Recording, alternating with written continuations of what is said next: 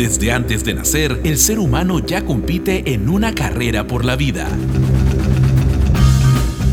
Cracks. Solo ganadores.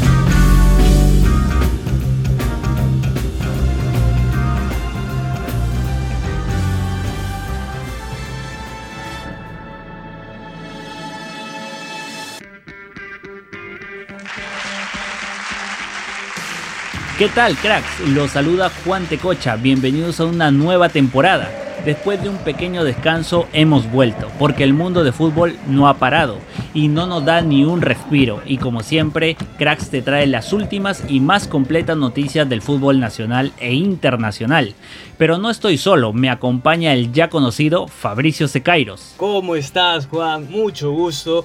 Es un honor compartir otra temporada en la conducción de Cracks. No olvidemos también que tenemos un nuevo refuerzo. Hemos estado coordinando con nuestros ojeadores y llegamos a la conclusión de que la mejor elección para reforzar en producción es el gran Emilio Mata. Hoy venimos recargados de energía y de noticias como siempre para ustedes nuestros hinchas fieles de cracks. Así que vamos con la portada sonora.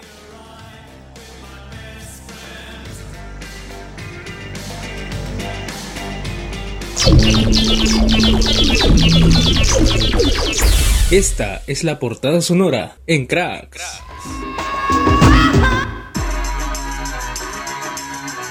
Hoy en Fútbol Candente, la trágica muerte del futbolista uruguayo El Morro García que enluta al mundo del fútbol. En copas internacionales hablaremos del Mundial de Clubes y la previa de la gran final. Y en la Cele tendremos las mejores actuaciones de los peruanos en el extranjero. No te despegues de cracks, solo ganadores. Porque el pitazo final lo pone cracks, solo ganadores.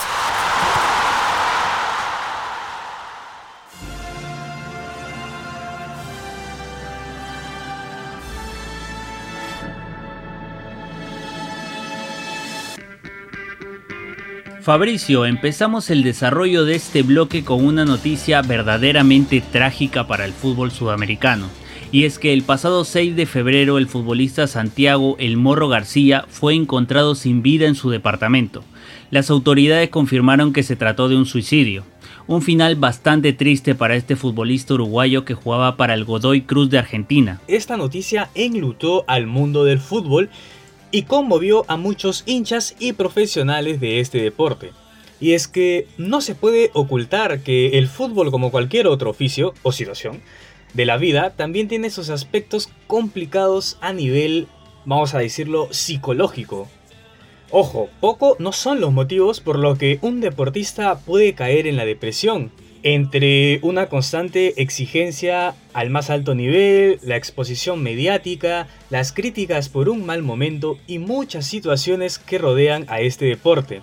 En este caso en particular, el Morro García ya venía arrastrando una depresión desde hace mucho tiempo. Muy cierto, Fabricio. Más allá de la faceta del futbolista o deportista de alto nivel, con gran exposición en los medios y expuesto constantemente al ojo público, también está el lado humano, ese lado sensible y vulnerable que tenemos todos, que finalmente no lo supo manejar y terminó desbordándolo. Y lo llegó a decir en una entrevista que le hicieron en el 2018. Y ahí lo tenemos. Incluso pensó en llegar a dejar el fútbol profesional. Esto es bastante revelador. Y cuestiones como un positivo en dopaje que marcaron su carrera en Uruguay mermaron también un poco de lo que vendría a ser su alegría. Alrededor de esta trágica noticia también han salido muchos futbolistas peruanos a dar un llamado de atención, tanto a los hinchas como a los periodistas.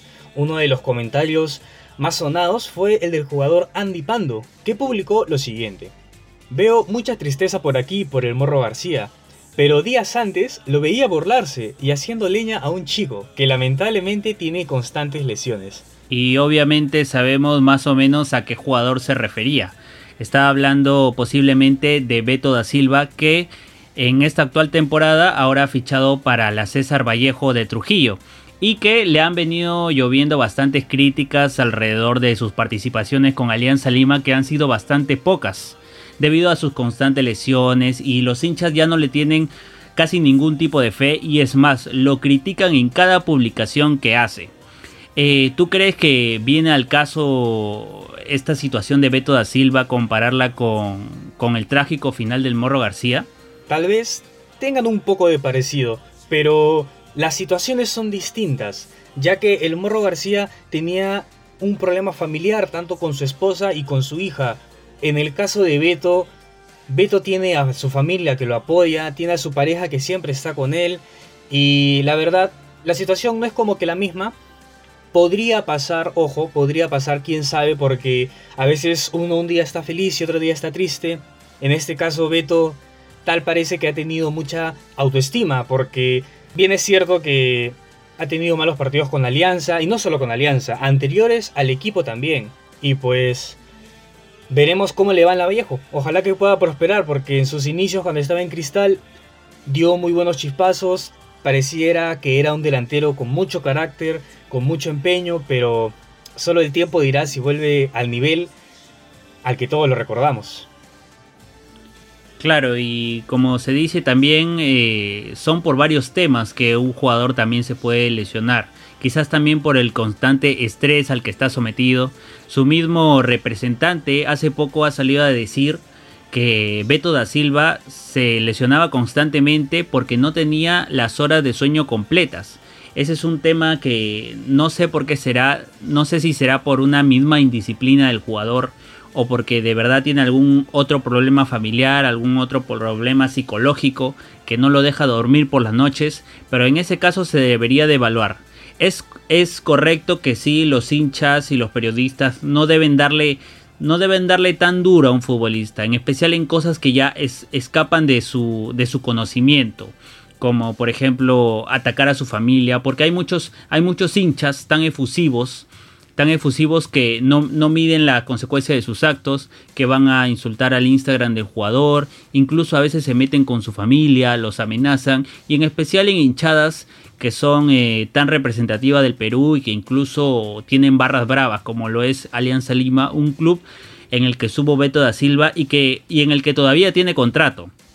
Así que bueno, eh, la carrera de un futbolista eh, no solo tiene cosas buenas, no solo hay dinero, no solo hay fama, sino también hay, cosas duras que se tienen que afrontar.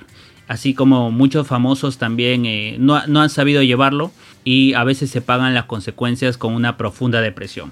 Pero bueno, este ha sido nuestro primer bloque. Regresamos con cracks, solo ganadores.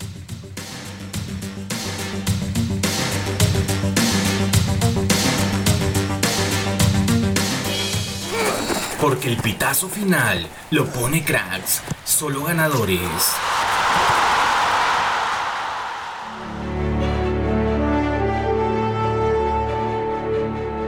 El dato cracks.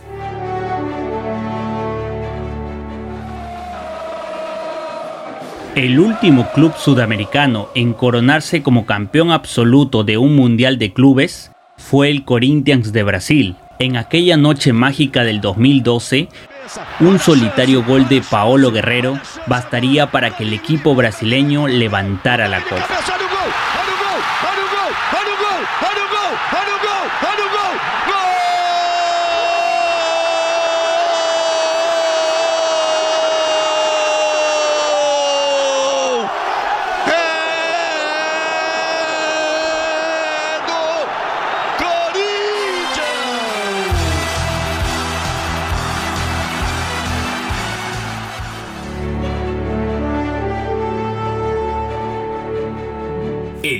Cracks.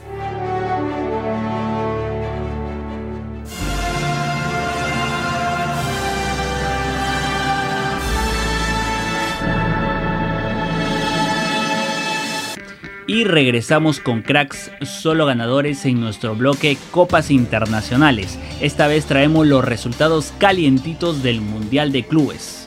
En la segunda ronda tuvimos a Tigres versus el Ulsan Hyundai.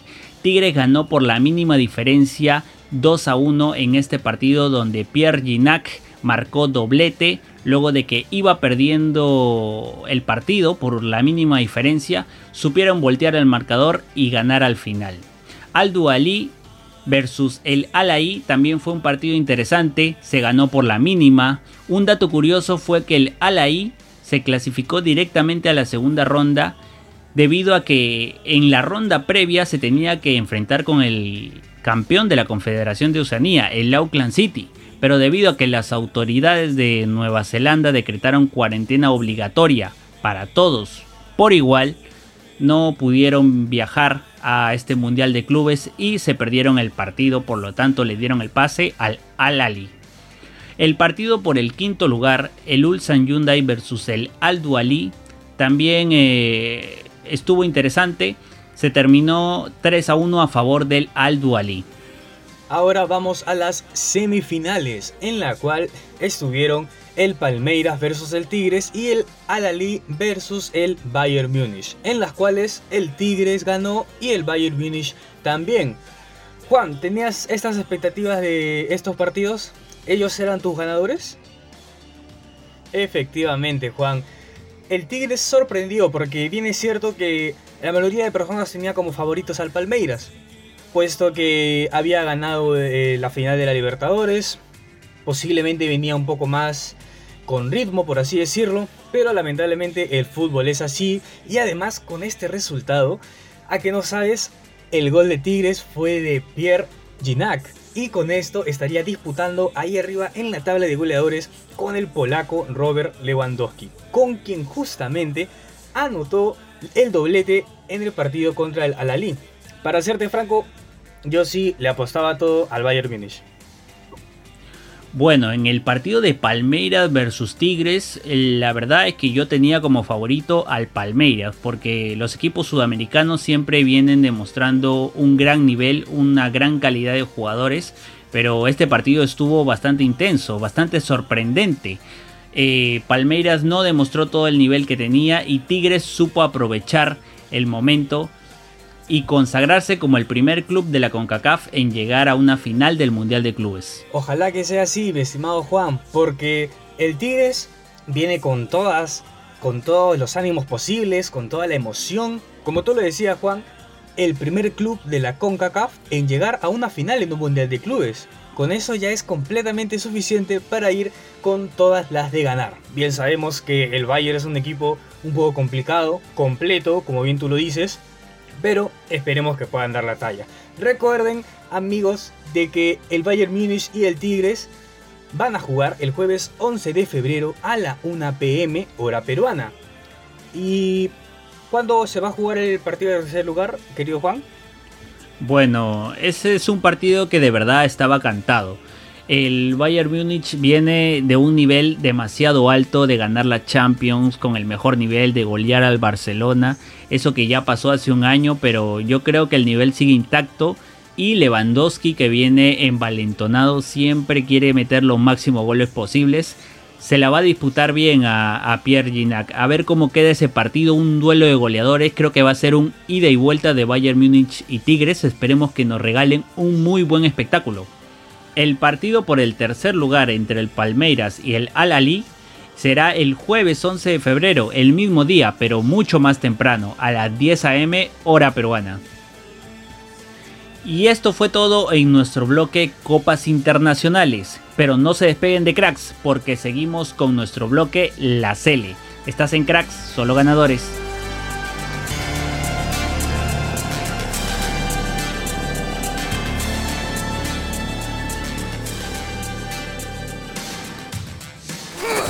Porque el pitazo final lo pone cracks, solo ganadores.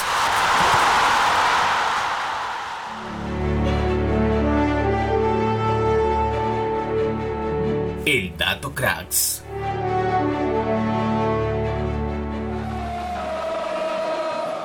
El último club sudamericano en coronarse como campeón absoluto de un mundial de clubes fue el Corinthians de Brasil, en aquella noche mágica del 2012, un solitario gol de Paolo Guerrero bastaría para que el equipo brasileño levantara la copa.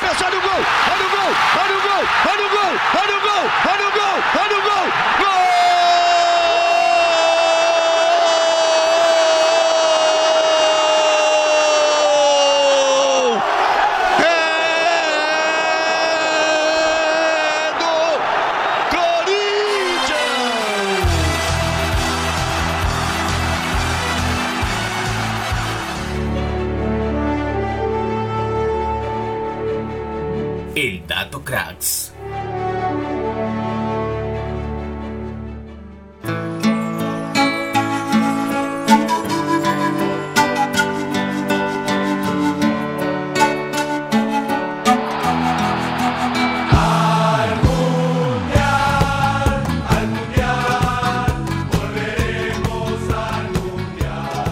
Y estamos de vuelta en Cracks, solo ganadores en nuestro bloque La Cele, con las últimas noticias sobre la selección.